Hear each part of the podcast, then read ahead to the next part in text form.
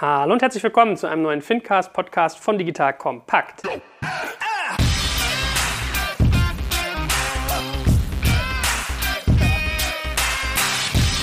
Mein Name ist Jörg Kaczmarek und heute geht es um Betrug.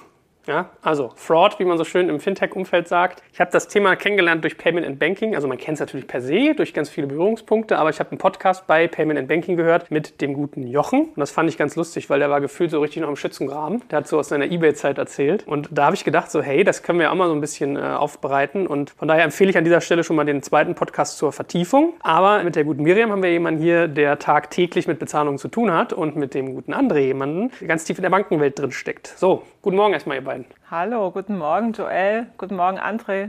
Guten Morgen Miriam, guten Morgen Joel. Hallo zusammen. So, und ich habe schon ein paar spannende Reisergeschichten gesehen. Also Miriam hat in ihrem Unternehmen mal etwas rumgefragt, woran sich die Kollegen noch so erinnern, was so die lustigen Geschichten aus dem Fraud waren. Ich musste schon lachen, als ich das auf der Bahnfahrt gelesen habe. Ja, das heben wir uns dann mal für den Schluss auf. Aber fangen wir doch mal so ganz grundsätzlich an beim Thema Fraud, Betrug. Wie sieht das aus im Fintech-Bereich? Vielleicht können wir mal einordnen als erstes, was für einen Stellenwert das mittlerweile eigentlich einnimmt, so dass dass wir mal ein paar Zahlen in den Raum stellen? Also, wird immer schneller, verbreitet sich immer mehr, wächst rasant. Und es gibt halt immer neue Betrugstechniken. Und ich hatte gestern mal, für alle, die sich dafür interessieren, Threatmetrics ist so ein amerikanischer Anbieter, die sind auch relativ groß in dem Bereich, die machen immer so Studien. Und da habe ich mir gestern mal die aktuellste Fraud-Studie angeguckt von 2018. Die haben einfach mal das erste Quartal 2018 angeguckt und die haben einfach rausgefunden, dass die Steigungsrate jetzt 2018 zu 2017 schon 30 Prozent wieder ist. Und du siehst einfach, da passiert unheimlich viel und es sind unterschiedliche Arten von Betrug, was da ist. Halt Cyberattacken, aber auch Identität. Identitätsklau und, und, und. Und es wird gefühlt immer mehr. Es wird echt krasser von Tag zu Tag und man muss sich da immer mehr wappnen gegen all das, was da passiert. Weil es gibt ja unterschiedliche Arten von Betrug. Und wie erlebst du es bei dir so? Nimmt das in der Tat zu, wenn man irgendwie mit Bezahlung hantiert, dass irgendwie diese Vorgehen ausgewiefter werden, dass irgendwie das in der Anzahl zunimmt? Ist das wirklich auch spürbar? Absolut. Also wenn wir auch mal so Pay Review passieren lassen, wie wir angefangen haben, das war echt noch Kindergarten gegenüber was wir heute haben. Also wir haben heute eine Risikoabteilung von über 40 Leuten. Wahnsinn. ja, das ist unsere größte Abteilung. Und wir sehen halt im Prinzip, dass der Identitätsbetrug, das war vor ein paar Jahren noch gar nicht so. Also früher war es eher so Bonität und Kreditbetrug, also dass die Leute sich das nicht leisten können und da so kleinere Sachen gemacht haben. Aber der Identitätsbetrug wächst eben extrem. Ja. Aber es ist ja ein bisschen traurig, dass eure größte Abteilung eigentlich gegen die Bösen sozusagen, den Missbrauch ins Spiel gebracht werden. Ja, also ich meine, wir, wir gucken halt, dass wir Identitäten immer besser erkennen können. Das ist das, worum es eigentlich heute geht, beziehungsweise bei uns geht. Aber ansonsten, wenn man sich mal anguckt, was gibt es für Arten von Betrug? Zum einen ist so klassischer Warenkreditbetrug, nennt man das. Was passiert da? Bestellung unter Nutzung der eigenen Identität. Die Leute versuchen einfach, sich was zu ergaunern, kaufen extrem viel, nehmen immer unterschiedliche Schreibweisen von dem Namen und versuchen eben über so etwas ein Paket zu bekommen, dass du zum Beispiel anstatt Joel, dass du zum Beispiel Jana Kaczmarek und dann würde jemand das Paket abgeben. Und wenn dann eben eine Forderung entsteht, versuchen die Leute eben zu sagen, nee, das war ich nicht, da hat sich jemand, das bin ich ja gar nicht, ja, und versuchen damit da rauszukommen. Das klappt aber in den allerwenigsten Fällen. Aber das ist so ein typisches, auch ein einfaches Betrugsmuster. Ja, da geht es also eher um die Bonität einer Person und diese Leute versuchen sich ein bisschen was zu ergaunern. Dann hast du halt Retourenbetrug, das gibt es ganz häufig. Also was ist das? Also entweder rufen dann an, sagen, ich habe das Paket nie bekommen, ist nichts angekommen. Ja, also das ist auch äh, generell, die wollen einfach nicht bezahlen. Natürlich haben sie trotzdem das Paket bekommen und dann geht es immer darum nachzuweisen, wurde das Paket eben zugestellt und das ist auch immer so ein Problem, weil viele der Paketdienste einfach noch nicht so weit sind. Was machst du denn dann als RatePay oder als Händler? Als Händler, also es kommt immer darauf an, wir empfehlen eben immer oder wir erwarten schon von unseren Händlern, dass die eben das machen, dass dann Nachweis möglich ist und wir nehmen ja auch das Risiko, deshalb möchten wir schon auch, dass der Nachweis erbracht werden kann, das Paket abgegeben worden ist. Manche Händler machen das aber nicht. Also jetzt nicht bei uns, aber es gibt es durchaus Händler, die das nicht haben, die da keinen Wert drauf legen oder das auch am Anfang vielleicht noch gar nicht so merken ja, oder wissen das vielleicht gar nicht und nehmen einfach mal die billigste Variante einer Paketzustellung und merken gar nicht, was sie sich damit für ein Ei eben legen. Das ist eine Sache. Dann hast du aber auch Leute, die eben einfach Retourenbetrug insofern machen, dass sie einfach getragene Sachen dann zurückschicken und denken, sie kommen damit durch. Die kommen sogar häufig damit durch. Also es ist einmal vielleicht vielleicht ist, aber beim nächsten Mal kommen sie nicht mehr da durch. Dann kommen sie oft auf eine Blacklist irgendwo bei einem, ich sag mal, bei einem Händler oder sowas, die dann merken, dass die Leute einfach die Sachen getragen zurückschicken oder beschädigte Sachen oder einfach auch schicken was zurück und sagen nachher, da war ein Fehler dran oder sowas. Ich habe das bei Zalando mal gehört, dass Kunden dort Schuhe bestellt haben, meinetwegen Adidas Sportschuhe und haben dann Fälschungen zurückgeschickt. Also die haben sich irgendwo im Ausland, haben sich Fälschungen, weiß ich, in der Türkei oder so gekauft oder in China und haben dann die Originale behalten und die Fälschung zurückgeschickt und die Leute an so einem Band, die das sozusagen auspacken, erkennen das natürlich nicht. Ich glaube, das hat man mittlerweile im Griff. Das ist ein paar Jahre her. Damals durfte ich das nicht öffentlich erzählen, haben sie mir mal so unter der Hand erzählt. Also man merkt, da kommen schon Kapriolen zustande. Das sind Kapriolen und es ist dreist zum Teil. Also ich hatte letztens habe ich einen großen Online-Händler besucht und da hat er mir sein Lager gezeigt und wir sind da durchgelaufen. Ich finde es immer sehr interessant, das so zu besichtigen. Und ich frage immer so die Händler nach ihren kuriosesten Fällen. Ja, hat er auch die kurioseste Retouren. Hat er mir erzählt, da war letztens tatsächlich jemand, der einen drei Jahre alten getragenen Mantel zurückgeschickt hat.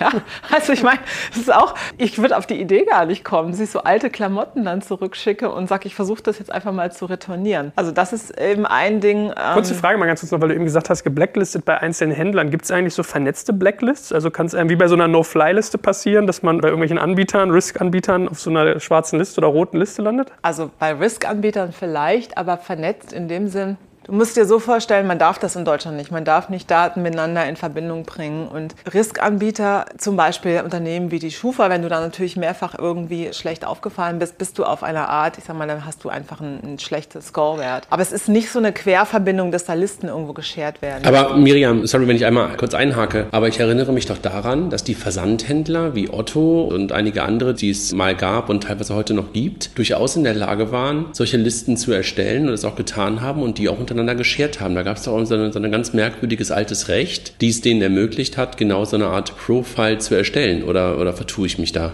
Ich muss jetzt mal sagen, jein. Also untereinander tauschen meinte ich jetzt fremde Unternehmen, die nichts miteinander zu tun haben. Mhm. Unternehmensgruppen, die irgendwo 100% Beteiligung sind, haben schon Möglichkeiten, ihre Daten auch unter gewissen Voraussetzungen zu scheren. Da hast du recht. Und darüber hinaus gibt es doch auch am Point of Sale für diese ganzen Lastschriftfälle. Also wenn du einkaufst, Joel, bei Lidl, bei Rewe oder wo auch immer und nicht mit deiner Kreditkarte oder mit der Girocard und der PIN bezahlst, sondern unterschreibst, dann führst du ja in der Regel eine Lastschrift aus. Und da gibt es doch Blacklist. auch durchaus eine Art Blacklist. Genau, gibt es, aber die sind ja nicht personenbezogen. Das sind Nummern. Ja? Okay. Es ist okay. was anderes. Also wir arbeiten zum Beispiel bei RatePay auch mit Device Ident zusammen, also von Risk Ident. Das ist im Prinzip eine Lösung, die Geräte erkennt. Und das mhm. ist ja auch übergreifend. Ja, du hast da eben quasi, ich sag mal, ein Merkmal auf dem Gerät, was nicht personenbezogen ist. Also man muss immer unterscheiden zwischen personenbezogenen Daten, Gerätedaten oder einfach nur Nummern. Also aber ich erinnere mich noch daran, Joel, ich weiß nicht, ob du dich auch daran erinnerst. Also ich bin ja noch ein bisschen älter als du, aber so in den Anfängen des E-Commerce, da gab es halt so die ersten Marktplätze, damals von der Metro und so gestartet. Und da da gab es damals große Diskussionen darüber, dass die einfach bestimmte Straßen in bestimmten Orten nicht für den Rechnungskauf oder nicht für Lastschriften freigeschaltet hatten im E-Commerce. Also da hast du durchaus sozusagen so eine Art Sippenhaft. Ne? Also wenn dann mhm. in bestimmten Bereichen ganz, ganz viel Fraud passiert ist und du wohntest zufälligerweise auch um die Ecke, hast du plötzlich irgendwie andere Bezahlvarianten angeboten bekommen, als du es möglicherweise bekommen hättest, wenn du im Prenzlauer Berg wohnst. Ja? Also wenn du im Wedding wohnst, kannst du nicht auf Rechnung bezahlen, aber im Prenzlauer Berg schon. Mhm. Das ist, glaube ich, auch mittlerweile ein bisschen ausgefeilter geworden. Naja, das gibt es nicht mehr so so in der Form. Also hat man früher echt viel gemacht, das stimmt. Früher war ja auch so Scoring sehr regelbasiert. Das heißt, es wurden Scorecards gebaut, die eben gesagt haben, okay, bis zur Bonität von Schufa XY wird das und das angeboten. Und eben auch genau solche Straßen wurden eben aussortiert. Das wurde irgendwann auch, gab es da auch, glaube Urteile, die das verboten haben. Aber es bringt auch nichts mehr. So eine Stadt wie Berlin, wenn du da Kreuzberg ausgeschlossen hast, für Menschen zu bestellen, das wäre ja echt Quatsch. Also du hast halt heute, wenn du dir Paul-Linke-Ufer in Kreuzberg anguckst, das ist echt mega teure teuren Wohnungen. Und es sind bestimmt auch Leute, die sich die Sachen leisten können. Deshalb ist das nicht mehr so. Aber früher, es waren wirklich auch so die, auch als wir mit RatePay angefangen haben zu der Zeit, gab es schon häufig noch solche Praxen, dass einzelne Online-Händler so gearbeitet haben. Aber das hat sich, das gibt es so nicht mehr. Aber ich habe das auch vor zwei bis drei Jahren mal mitbekommen, meine ich. Da gab es auch den Fall, dass ein großer Schuh-Online-Händler dauernd mit Fraud zu tun hatte, was immer damit sozusagen so lief, dass sie das bestellt haben in so ein Flüchtlingslager, glaube ich, oder in einem Gebäude, wo eine Flüchtlingsunterkunft drin war. Und da haben sie auch nämlich genau irgendeine so eine Geschichte gemacht mit Änderungen der Modalitäten, meine ich. Ja? Aber Ja. gut, haben wir schon mal unser erstes Learning. Also stark regelbasiert funktioniert nicht mehr so gut heutzutage. Kommen wir mal später zu, wie man es heute macht. Aber vielleicht schließen wir noch kurz ab, was für Fraud-Typen es denn noch so gibt. Genau, also das waren ja eher so jetzt die einfachen Sachen, aber das Schlimmste ist eigentlich der Identitätsmissbrauch. Das heißt also, Identitätsmissbrauch ist der Versuch, sich Waren zu beschaffen mit einer anderen Identität. Heißt als ganz einfaches Beispiel, ich weiß, Joel, du bist jetzt im Urlaub und ich weiß, wo du wohnst und ich weiß auch deine Adresse, ich weiß, wann du geboren bist und ich zahle doch jetzt einfach mal auf Rechnung mit deinem Namen und äh, in der Zeit, wenn, wenn ich dann die Lieferung übermorgen bekomme, gucke ich, dass der Postbote, dass ich den abfange und dieses Paket mir hole. Das ist eine ganz simple Sache. Das ist eine ganz einfache Art von Identitätsbetrug. Das passiert ab und zu im Bekanntenkreis, im Nachbarkreis, Menschen, die sich kennen oder die irgendwie Leute beobachten. Das ist also relativ häufig. Es gibt aber auch dann eben so Kleinkriminelle, die das dann versuchen, professioneller zu machen, Identitäten zu nehmen und das an Paketshops liefern zu lassen oder sowas. Oder eben an andere Adressen. Aber es gibt auch echt ein organisiertes Verbrechen dahinter und das ist riesengroß. Und das ist eigentlich das, was da gerade passiert und was natürlich auch dazu führt, dass diese Zahlen immer größer werden, weil ich habe euch auch mal so, so ein paar Screenshots hier kopiert, einfach weil ich es ganz interessant finde, weil dieses ganze Thema Spoofing extrem zunimmt. Spoofing, wer es noch nicht gehört hat, bei Wikipedia nennt man, wenn eben Täuschungsmethoden in Netzwerken gemacht werden und man eben die eigene Identität verschleiern will. Das ist also laut Wikipedia die Definition von Spoofing. Und wenn man das mal sich überlegt, wo kriegt man denn so Identitäten her oder was ist das überhaupt? Was ist eine Identität? Eine Identität kann ja auch sein eine E-Mail-Adresse, eine valide Adresse, eine Paketshop-Adresse, ein Konto von irgendwas und das bekommst du zum Beispiel auch ganz gut im Darknet. Wart ihr schon mal im Darknet? Du, André? Nein. André ist ja jede Woche. Der, dessen Accounts hast du da fotografiert. Nee, also die Screenshots, die ich euch geschickt habe, ich fand das, also man kann relativ einfach ins Darknet mit dem Tor-Browser und dann gibt es zum Beispiel bei Silk Road, kann man sich mal angucken, was es da so gibt. Jetzt bei RatePay ist es so. Jetzt hat die Miriam so- Be Begriffe benutzt, äh, Joel, die sind für mich sowas von neu. Äh, Dich für dich auch, ne? Wir sind so naiv, ne? Wir denken immer noch, das Internet ist was Gutes, oder? Ja, wir baden unsere Hände in Unschuld.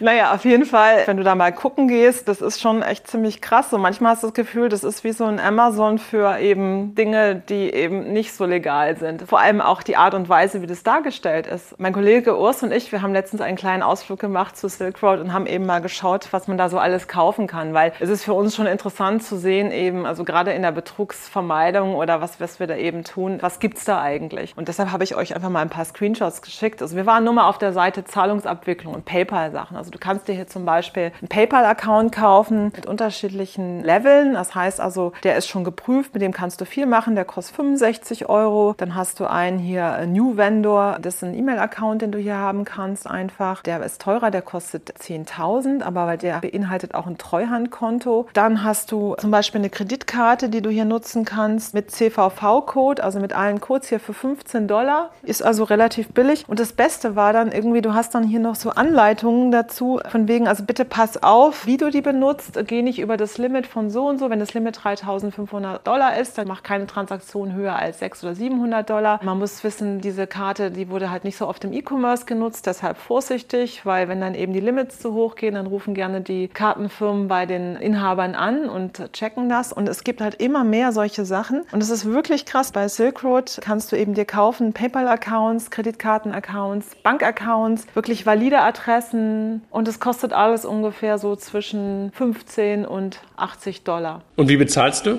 Du zahlst mit Bitcoin. Du zahlst mit Bitcoin und Litecoin. Und es steht auch immer so, die Payment Message steht auch immer dabei. Hatte man hier zum Beispiel bei diesem PayPal-Account hier Zahlungsmethoden, wie es funktioniert. Also es wird accepted hier Bitcoin, Litecoin, Monero und Ethereum. Damit zahlst du.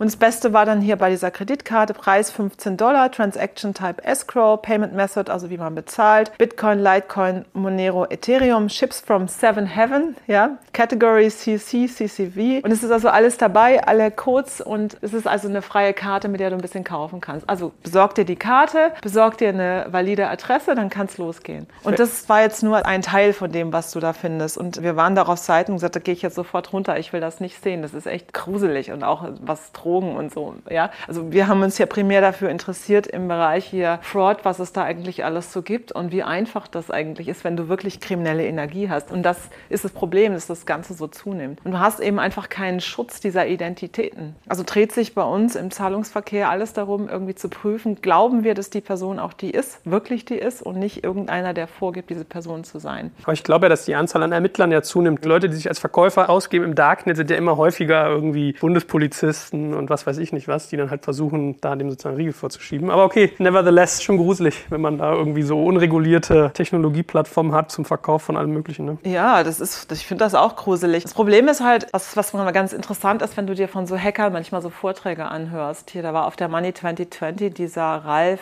E.T. irgendwas. Die Ethical Hacker heißt der, ja, und ich fand das ganz interessant. Der hatte auf der Money 2020 eben auch einen Vortrag darüber gemacht. Ich meine, dass das extrem zunimmt, das Ganze, dass eben Leute gehackt werden, Identitäten gehackt werden und man eben immer mehr aufpassen muss, was da eigentlich passiert. Er sagt halt, die meisten Hacker sind ja nicht schlecht, es sind ja auch viele gute Hacker, ja, aber viele sind halt einfach so gut, sind einfach von der Technologie her schneller als viele der Anbieter, die da eben jetzt, wir haben ja vielleicht nicht diese kriminelle Energie, so viel daraus zu machen. Deshalb suchen wir im Prinzip nach den Mustern, die wir erkennen und versuchen diese Muster in Zukunft zu vermeiden. Neue Muster, wenn jetzt wieder ein ganz neues Betrugsmuster entsteht, das ist ja eine extrem große Herausforderung. Ja. Du musst dich also immer hineindenken in die Betrüger, was würden die jetzt eigentlich tun und was könnte jetzt wieder was Neues sein. Also ist ein bisschen eigentlich wie beim Antivirenschutz, es ist immer so ein Wettrennen zwischen Jäger und Gejagte. Ja, sehr gut, genau. Mhm. Du hast es genau erfasst.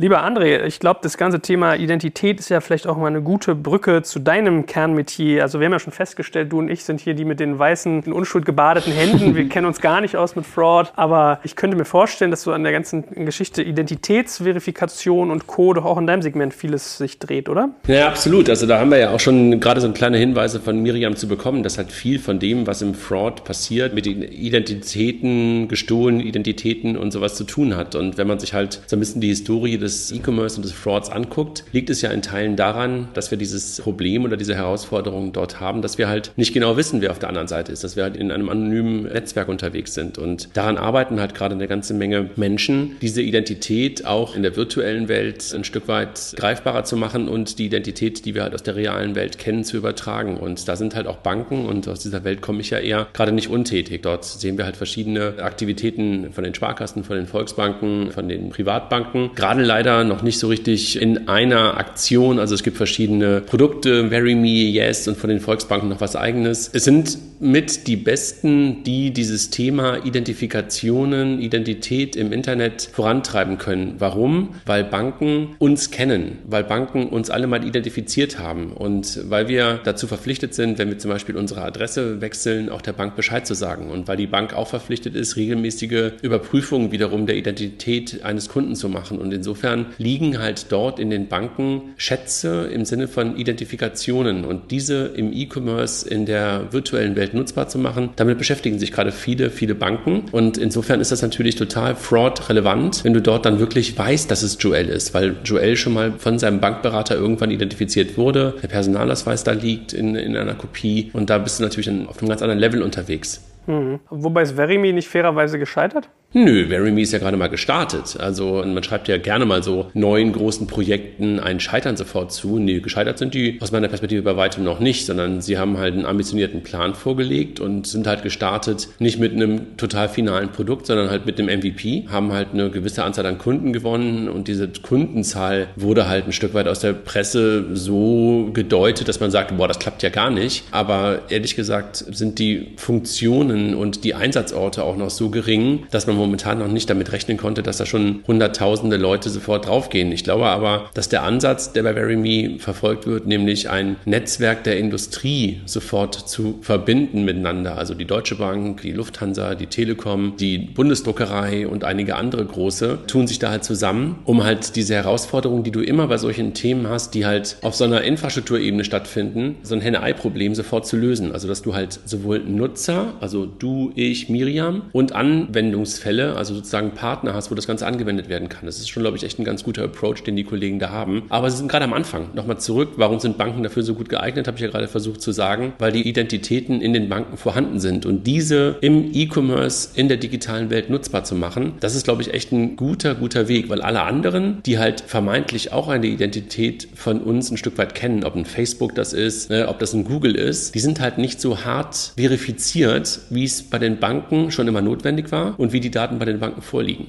Beobachtest du denn eigentlich, dass sich da mit der ganzen Digitalisierung auch was verändert? Weil ich hatte jetzt zum Beispiel irgendwie Holvi im Gespräch und wir hatten auch über einen Partner von uns mal N26 mit dabei. Und da kriegt man ja schon mit, dass die sich viele Gedanken machen, wie man diese Identifikationsverfahren machen kann, sie aber gleichzeitig halt noch irgendwie so hält, dass das nicht so aufwendig ist. Weil wenn ich jetzt zum Beispiel mal so an mein Geschäftskonto denke bei der Deutschen Bank, was ich für meine Firma ganz am Anfang mal aufgemacht habe, da musste ich da hin, habe da irgendwie gefühlte 30 Seiten gekriegt. Ich weiß gar nicht, wie viel ich zu Anti-Geldwäsche unterschrieben habe. Ja? Merkst du, dass sich da was tut, dass das digitaler wird? Ja, das ist ja gerade auch ein Weg, dass man halt darüber nachdenkt, dass du zum Beispiel nur noch einmal dich identifizieren musst und dann hin und wieder natürlich nochmal die Identifikation erneuerst, wenn du halt irgendwie, wie gesagt, die Adresse wechselst oder sowas. Aber dass du zum Beispiel durch solche Dienste wie Yes, VeryMe in die Lage versetzt wirst, dass du dich einmal bei deiner Bank identifiziert hast und dann diese Identifikation mitnehmen musst und dann zum Beispiel bei Holvi oder bei anderen dich nicht nochmal erneut verifizieren musst. Das ist ein riesengroßer Vorteil für dich, dass du das einfach nur noch einmal an einer Stelle tust. Mhm. Das ist genau der Hintergedanke. Ne? Und du hast recht, bei N26 und bei Holvi, die gehen natürlich gerade schon solche Wege, die halt, ich sag mal, jetzt gerade möglich sind durch sowas wie die Video-Identifikation, die ja seit rund zweieinhalb oder drei Jahren in Deutschland erlaubt ist, durch die BaFin ja auch erlaubt, also mit WebID und ID Now und dergleichen mehr. Das ermöglicht denen natürlich schon, ich sag mal, die Conversion zu steigern, weil der frühere Weg, entweder selber eine Filiale zu haben, dauert manchmal lange, weil du die erstmal bauen musst oder mieten musst, oder aber halt die Postfiliale als Ausweg zu nehmen, also ein Postident zu machen, hat natürlich schon echt Conversion-Killer-Eigenschaften, ne? dass du dann am Samstagmorgen, wenn du da mal Zeit hast, in die Postfiliale gehst und dem Gegenüber dann halt diese ganzen Dokumente vorlegst und der das Ganze dann prüft und so weiter. Also das ist natürlich schon besser geworden. Aber nochmal zurück, wenn du halt dann zukünftig einmal eine Identität hart geprüft hast, es kann ja sogar sein, dass du die sogar beim Bürgeramt oder sowas prüfst und dann sofort auch eine digitale Identität automatisch dabei hast, dann ist es natürlich ein riesengroßer Unterschied, dass du das dann nicht jedes Mal neu mit so vielen Formularen machen musst, sondern dass du jedenfalls schon mal sagst, ich bin Joel, auch in der digitalen Welt. Also mich gibt es nur einmal und diese Identität gehärtet. Das ist halt ein riesengroßer Unterschied jetzt mit diesen neuen Techniken, die da gerade entstehen und mit den neuen Initiativen, die da gerade entstehen. Und das hat natürlich auch Auswirkungen auf den E-Commerce. Miriam beschäftigt sich ja auch sehr stark mit diesen Identifikationsdiensten, weil die natürlich auch sehr, sehr stark mit dem Thema Fraud in Verbindung stehen, beziehungsweise Fraud minimieren können. Ne? Miran, du kennst ja auch beide Initiativen, äh, Very Me, Yes, und für euch ist das ja wahrscheinlich genau aus diesem Grund auch so ein spannendes Thema. Ne? Absolut. Also ich meine, das und natürlich überhaupt generell das Thema PSD2 ist für uns extrem spannend für die Zukunft. Im E-Commerce geht ja alles im Realtime. Das heißt, es darf nicht irgendwie lange dauern, es muss alles irgendwie in ein paar Millisekunden entschieden werden. Ist das die Person ja oder nein? Und wenn du das irgendwie besser rauskriegen kannst, also jedes bessere Tool, was da verfügbar ist, würden wir sofort gerne haben wollen. Ja? Weil was wir heute machen, ist im Prinzip, dass wir wir immer so eine Wahrscheinlichkeit für uns errechnen, ist die Person auch die Person. Und wir glauben das zu einer Wahrscheinlichkeit von X und deshalb kann diese Person dann einkaufen. Aber du hast halt, wenn du den E-Commerce anguckst, überhaupt die Entwicklung von Zahlen im Internet, es gibt immer mehr Mobilitätsthemen, es gibt irgendwie immer mehr Connected Devices und, und, und. Und bezahlen wird ja immer mehr sowas wie so ein Kubroller. Ja? Du meldest dich an, gibst deine Identität da rein und dann wird immer automatisch abgebucht. Also du bist dann ja quasi nicht mehr in dem Driver Seat und löst automatisch die Zahlung aus aus. Deshalb ist es ja in der Zukunft auch so wichtig, eine Identität zu haben, wo du vielleicht als Person auch genau weißt, mit dieser Identität zahlst du und du sitzt im Driver Seat und entscheidest auch. Es ist auch, ich glaube, aus dem Sicherheitsaspekt eben extrem wertvoll. Ja. So, dann können wir es ja mal ein bisschen spezifizieren. Also vielleicht gehen wir ja noch mal rein in die Geschichten, die du so von der Front zu berichten hast. Also du hast gesagt, wenn ich in Urlaub fahre, muss ich Angst haben, dass Leute meine Identität nehmen, was bestellen und vorher abfangen. Paketshops irgendwie hijacken sind so Themen. Ich habe witzigerweise auch einen Freund, der hatte lange ein Ladengeschäft Geschäft und es wurde was hinbestellt, ein Paket. Dann kamen irgendwelche Menschen, wollten es abholen, hatten aber keinen Abholschein, hat das ihnen nicht gegeben. Das ging so weit, dass sie dann irgendwie eine Nacht später bei dem die Ladenscheibe, die Türscheibe eingeschmissen haben, um an dieses Paket zu kommen, ja. Wo ich so dachte, was kann denn so teuer sein, dass ich sowas in Kauf nehme? Ne?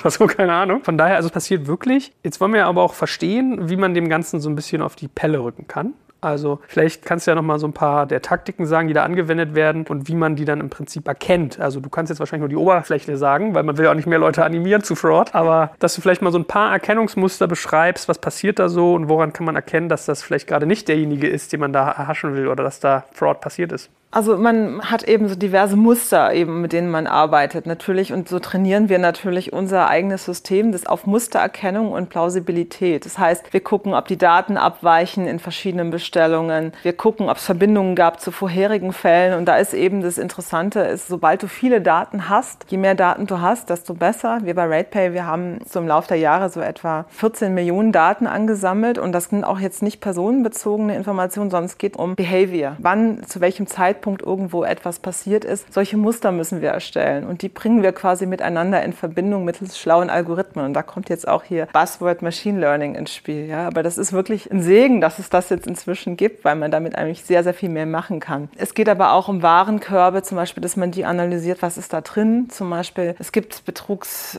affine Güter und weniger betrugsaffine Güter, obwohl man sollte sich da auch nicht täuschen lassen. Man hat oft Marken, die eben gut laufen. Mal war es Neketano, das richtig gut gelaufen ist. Dann war es Falke Socken, dann waren es irgendwelche Fitbit Armbänder und, und, und. Also wir entdecken immer wieder so typische Marken, die extremen Fraud haben, aber das App dann auch wieder ab. Also wir haben eigentlich echt ein gutes Lifestyle-Barometer, könnten wir so feststellen, was ist im Moment hier gerade gehypt oder sowas. Gibt es sonst auch so Produkte per se, dass man sagt, irgendwie Laptops gehen gut oder Handys ja, oder also Apple-Produkte. Und das machen wir auch nicht so gerne mit Kauf auf Rechnung oder Ratenzahlung, weil du musst ja überlegen, in unserer Payment-Welt zahlt man ja immer erst, nachdem man ein Produkt erhält. Das heißt also bei uns, Zahlung bei RatePay läuft so ab, der Kunde kauft per Rechnung, per Rate, per Lastschrift. Wir garantieren dem Händler, dass er sein Geld bekommt und wir kaufen die Forderung. So, deshalb wollen wir nicht so gerne so Produkte, wo extrem Fraud drauf ist. Ja, weil da hast du einfach mehr Fraud im Endeffekt und mehr Identitätsklau. Deshalb kannst du es dann nicht so günstig abbilden. Aber da ist sicherlich, Apple-Produkte sind super heiß. Mhm. Aber auch viele Klamotten Klamotten, also auch von Hilfiger. Das ist auch eine Marke, die immer wieder gerne geklaut wird. Ja. Ist schon interessant. Und Falke-Socken, wirklich. Das denkt man nicht, aber das sind ganz einfache Dinge, die kann man ganz leicht verschicken. Vor allem kleine Dinge auch, klein, ja.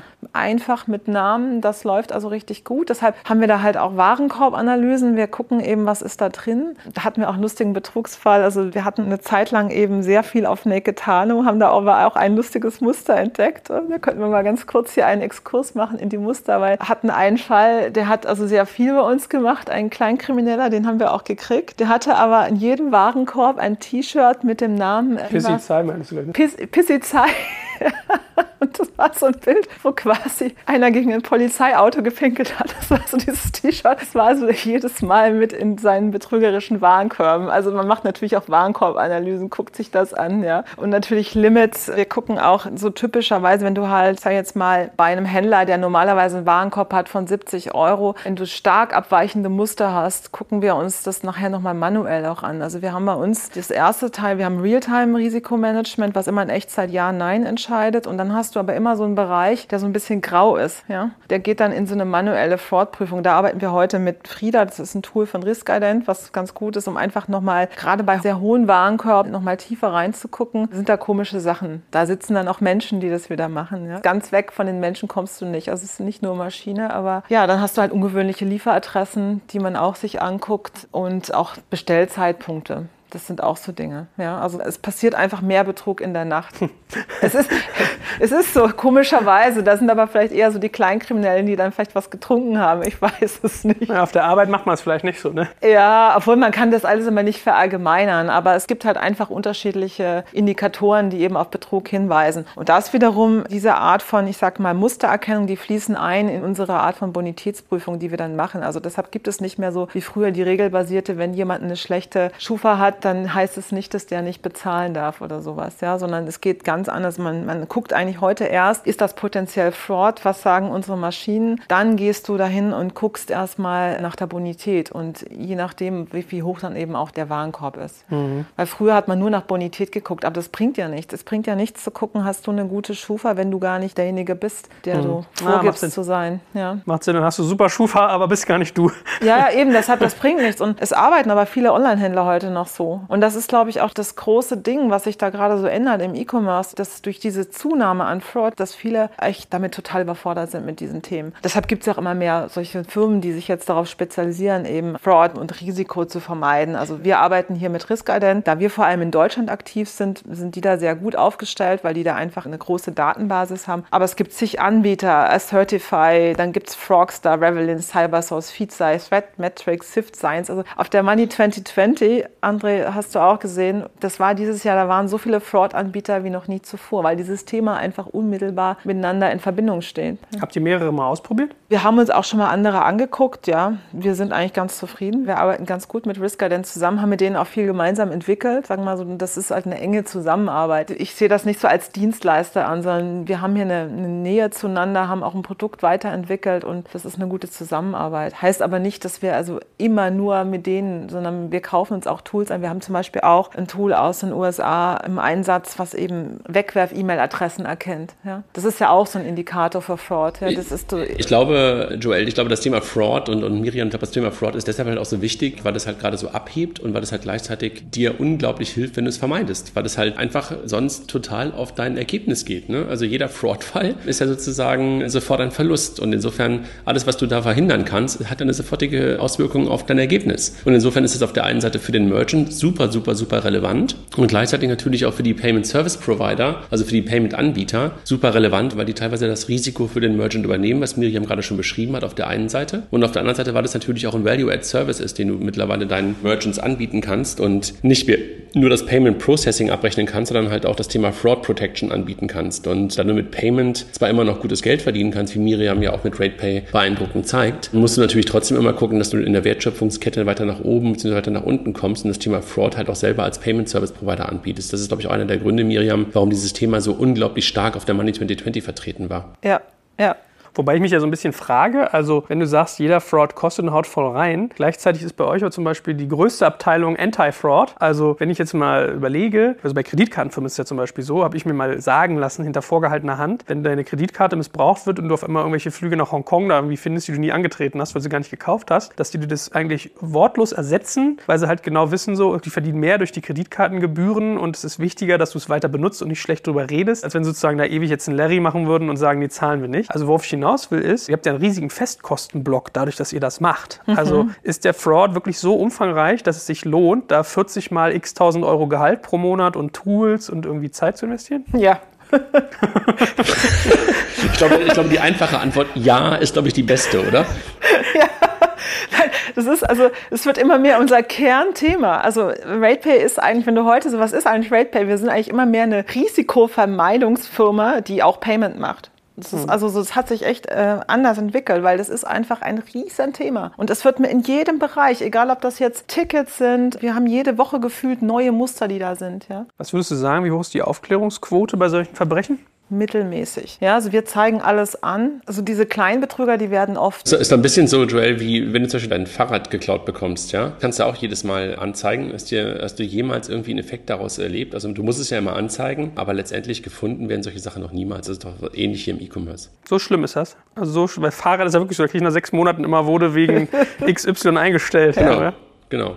Und das ist im E-Commerce, weil das ja irgendwie so eine Masse ist und in der Regel erkennst du ja jetzt auch nicht sofort ein Muster, dass es irgendwie eine Person ist, sondern es sind ja einfach immer nur Fälle und du kannst es dann nicht irgendwie einer Person sozusagen sofort zuordnen. Ne? Und insofern ist es irgendwie echt ein großes Thema und das zu vermeiden ist einfach die Kunst. Ne? Genau und deshalb geht bei uns extrem viel Energie da rein, auch die neuesten Lösungen zu finden, was man da eben tun kann. Wir haben ein Data Science Team aufgebaut in den letzten Jahren. Das sind lauter Mathematiker, die eben berechnen irgendwie und die die Maschinen hier trainieren mit Algorithmen, ja, um eben Muster zu erkennen kennen. Wie gut funktioniert denn sowas, was damals Creditec losgestoßen hat, dass die gesagt haben, wir nehmen mehrere tausend Datenpunkte der Leute, wir gucken uns deren Social-Media-Profile an, wir gucken irgendwie ihre ganzen Webspuren an. Funktioniert sowas? Macht ihr sowas auch oder hat sich das aus irgendeinem Grund als nicht funktionabel erwiesen? Ja, in Deutschland ist das ja ein bisschen schwierig. Ja, das ist ja auch dieses Social Scoring, das machen wir in der Form nicht. Also wir machen kein Social Scoring, dass wir irgendwelche Crawler in irgendwelchen Social Media Sachen haben. Wir gehen wirklich nur auf die Daten, die so frei verfügbar sind. Und ich finde es ein bisschen schwierig. Also sag mal so, die Creditec haben natürlich auch ganz andere. Es ist eine andere Form von Kredit, die die ja gegeben haben. Die haben ja oft Kredit jemanden gegeben, der sowieso schon so ein bisschen, sag mal, eine schwierige Kredithistorie hatte mit sehr hohen Zinsen. Das heißt, die haben schon per se eigentlich ein sehr großes Aus Ausfallrisiko, glaube ich, für sich kalkuliert. Und wenn du so viel Zinsen nimmst, dann kannst du das auch machen. Deshalb hat das Geschäftsmodell aber so nicht so richtig in Deutschland funktioniert. Weil das ist so typisch, das Creditec-Geschäft war ja oder ist ja vor allem eins, was, wenn du es vergleichst, früher gab es auch immer diese Programmzeitungen, weißt du, so wo das Fernsehprogramm war, da waren doch immer so komische Werbeblöcke, so von wegen Kredit ohne Schufa und sowas. Und wenn du sowas machst, dann bist du halt ganz schnell bei sehr hohen Zinsen. Dann kannst du dir leisten, dass fünf bis zehn Prozent deiner Forderungen ausfallen. Wir können uns bei RatePay nicht leisten, dass 5 bis 10 Prozent ausfallen, dann wären wir tot. Also wir müssen da extrem vorsichtig sein und wir müssen diesen Ausfall deshalb so sehr kontrollieren und alles dafür tun, dass dieser Ausfall möglichst klein bleibt. Trotzdem wollen wir natürlich so viel wie möglich annehmen, weil wir auch Umsatz machen wollen. Also sind wir immer in diesem, okay, Annahmen versus Ausfall. Wir wollen alle Guten haben und alle, die die zahlen wollen aber wir wollen die schlechten einfach nicht, ja, weil die uns echt Probleme bereiten. Also ich glaube, vielleicht ganz kurz nochmal zurück zum Thema Credit Joel. Ich glaube, der Ansatz, der ist natürlich richtig. Also verschiedene Datentöpfe anzuzapfen, für diesen Fall anzugucken und daraus sozusagen eine Risikoanalyse zu machen. Das haben die ja gemacht. Welche Datentöpfe sie angezapft haben, das ist natürlich in Teilen in Deutschland nicht erlaubt gewesen. Und das ist ja auch einer der Gründe, neben dem, dass das Modell, was sie eigentlich in anderen Ländern gefahren haben, in Deutschland nicht erlaubt ist, also sozusagen dieser Wucherzins, den man in Deutschland so beschreibt, nicht erlaubt ist, war das einer der Gründe, warum die halt vor allen Dingen außerhalb von Deutschland damit groß geworden sind und ja auch immer noch groß werden. Aber generell den Weg, den sie gehen, andere Quellen anzuzapfen als die, die man in der Vergangenheit für das Thema Risiko angezapft hat, macht natürlich total Sinn. Und da haben sie natürlich auch, ich glaube, jetzt auch mit ihrem Investor einen guten Partner gefunden, in, in Emerging Markets dieses Geschäft auch weiter voranzutreiben und durchaus das dort zu machen. Ja, liebe Fincast-Hörer, ich muss mich leider heute etwas früher ausklinken, da wir noch einen Betriebsausflug haben. Und insofern danke ich euch fürs Zuhören und wünsche Miriam und Joel noch viel Spaß bei den letzten Minuten. Beim nächsten Mal hören wir uns wieder länger. Danke, tschüss. Gut, also lernen wir mittlerweile, Fraud Detection passiert über Mustererkennung, was teilweise Computer in erster Instanz übernehmen. Also hast ja schon gesagt, Machine Learning und künstliche Intelligenz, die, mhm. also ist ja auch ganz lustig, das kennen wir auch von Google, als die damals irgendwie ihre Serverfarmen optimiert haben, hat es so ein Algorithmus geschafft, 15 Prozent weniger Stromverbrauch zu erreichen. Mhm. Und kein Mensch verstand aber eigentlich warum, weil er sozusagen Punkte, Verbindungen erkennt, die der Mensch gar nicht sieht. Ja. Und trotzdem sagst du aber, kommt dann nochmal der Mensch ins Spiel, der nochmal händisch drauf guckt in einzelnen Fällen. In einzelnen Fällen, ja. Mhm. Was machen die denn eigentlich mit den ganzen Sachen? Also ist das so ein klassischer Fall, die Leute bestellen sich Sachen und verscheuern die dann bei eBay oder was, was muss man sich sozusagen nach hinten raus da vorstellen? Auch, also wir können ja gerne mal hier, ich habe meine Kollegen mal gebeten, wir machen immer mal wieder so, auch immer für unsere Weihnachtsfeiern und so weiter, Belustigung. Also hatten wir zum Beispiel hier, Dreis kommt nicht weiter. Eine Kundin hatte besonders dreist versucht, sich aus der Zahlungspflicht rauszunehmen. Die Forderung der bestellten Ware wurde auch schon unseren Inkassodienstleister übergeben. So, diese Frau, die hat dann beim Inkassodienstleister angerufen, hat gesagt, sie würde zahlen zahlen und sie sollen doch bitte Verständnis haben. So, was dann passiert ist, dann erhielt der Inkassodienstleister ein Anwaltsschreiben mit der Bitte, die Mahnung einzustellen, da die Firma RatePay ihren Fehler schriftlich bestätigt hat und es keine Forderung mehr gegen die Mandantin geben würde. Es hat sich dann herausgestellt, dass die Kundin ein Schreiben von uns gefälscht hat. Ja, die hat unser Logo genommen indem wir angeblich von unserer Forderung zurücktreten. Das hat die dem Inkassodienstleister gegeben. Also so Sachen gibt es auch. Und da hatte die, also andere Geschäftsführer standen drin, hatte leider auch unsere Straße falsch geschrieben und so weiter. Also das war sehr unprofessionell, aber trotzdem, was es alles gibt. Naja, von unserer Seite wurde dann dem Anwalt glaubhaft gemacht, dass das Schreiben gefälscht ist und seine Mandantin versucht, eine Forderung zu umgehen. Ein Strafantrag unsererseits ist dann erfolgt. Ja. Was auch interessant war, wir hatten hier so einen Smartwatch-Betrug, bei dem sich der Kreis von Diebstahl zu Warenveräußerung wunderbar schließt. Ja. Es war ein Identitätsdiebstahl, bei dem die Ware kurz nach Erhalt über eBay Kleinanzeigen zum Verkauf angeboten wurde. Ein potenzieller Käufer hat mit dem Betrüger bereits über den Preis verhandelt und wollte dann wollte einen Kaufbeleg haben als Nachweis. Der konnte den erstmal nicht geben, den Kaufbeleg. Und dann hatte der potenzielle Käufer aber das nochmal angefordert und dann hat der Betrüger unsere Rechnung abfotografiert mit dem Zahlungsziel. Und das fand der potenzielle Käufer komisch, hat sich mit uns in Verbindung gesetzt ja, und hat uns das gemeldet. Und so kam das Ganze dann eben auch raus. Also das sind so unterschiedliche Sachen. Also das meiste wird irgendwo bei eBay Kleinanzeigen verkauft. Also da ist äh, sehr, sehr viel, was da so abgeht. Ich fand ja eine Geschichte in Highlight, da hast du mir, glaube ich, in Belgien war da irgendwie jemand mit einem Häuschen. Ne? Das fand ich auch ganz gut. genau, in Belgien, da hatte sich einer bei uns gemeldet, ein älterer Herr hatte angerufen, dass er von uns 35 Mahnungen bekommen hat. Mit 35 verschiedenen Namen. Und er hat dann hat das Ganze mit Humor genommen, hat gemeint, äh, wir sollen doch bitte mal bei Google Earth gucken. Ein Haus wäre so klein, da passen keine 35 30 Leute rein. Also ist schon auch ganz lustig. Dann hatten wir hier auch einen Fall, der aufgedeckt worden ist. Wir machen ja auch Flugtickets. Es gibt ja auch manchmal so Leute, die so quasi Privatagenturen sind oder für manche Leute Reisebuchungen machen. Und diese Dame, die diese Reisebuchung gemacht hat, die hat dann gesagt, das Geld müsste bar bezahlt werden. Und die hat dann bei uns auf Rechnung gekauft, Flugtickets für irgendwelche Menschen, die dann bei ihr das Geld bar bezahlt haben. Und hat gedacht, sie kommt damit durch. Ja? Also die hat das bei uns ja nie eingezahlt, die brauchte halt Geld, ja. brauchte Liquidität. Also es gibt immer mal wieder solche Geschichten. Ja, es ist unglaublich. Viel ist so kurzsichtig irgendwie, ne? Ja, die Leute glauben, das kommt nicht raus. Was auch lustig war, so in der Anfangszeit von Rape haben wir selber auch mal gemacht. Wir hatten früher eine eigene Testname. Wir haben eine eigene Testperson kreiert. Da haben wir so einen Fantasienamen erstellt und eine Fantasieadresse. Wir haben alles halt jetzt mal, irgendwann hat sich mal bei uns eine Person gemeldet mit diesem Namen, dass sie lauter Pakete von uns bekommen hätte, ja, von Händlern, wo wir quasi Testbestellungen mitgemacht haben. Und die gab es dann wirklich. Also ihr habt eine Person und eine Adresse euch ausgedacht ja. und die gab es wirklich? Ja. Und wer war das? Das kann ich nicht sagen. Aber es ist Datenschutz. Aber das ist ich habe ich hab deine Unterlagen nämlich gesehen, deswegen habe ich dich das gefragt. Ja. Das Witzige war, das war sogar ein Kriminalpolizist, ne? Ja. Dann denkt ihr euch einen Mensch aus, ja. dann ist das auch noch ein Polizist. Die Person hat es aber auch mit Humor genommen. Ja. Das waren halt bei uns so in der Anfangszeit, wo wir einfach Prozesse getestet haben von unseren Händlern und haben halt dann quasi echte Bestellungen gemacht ja, mit unserer Testperson. So, als ich doch Freund kriegt haben, sonst hier irgendwelche Items geschickt. ja.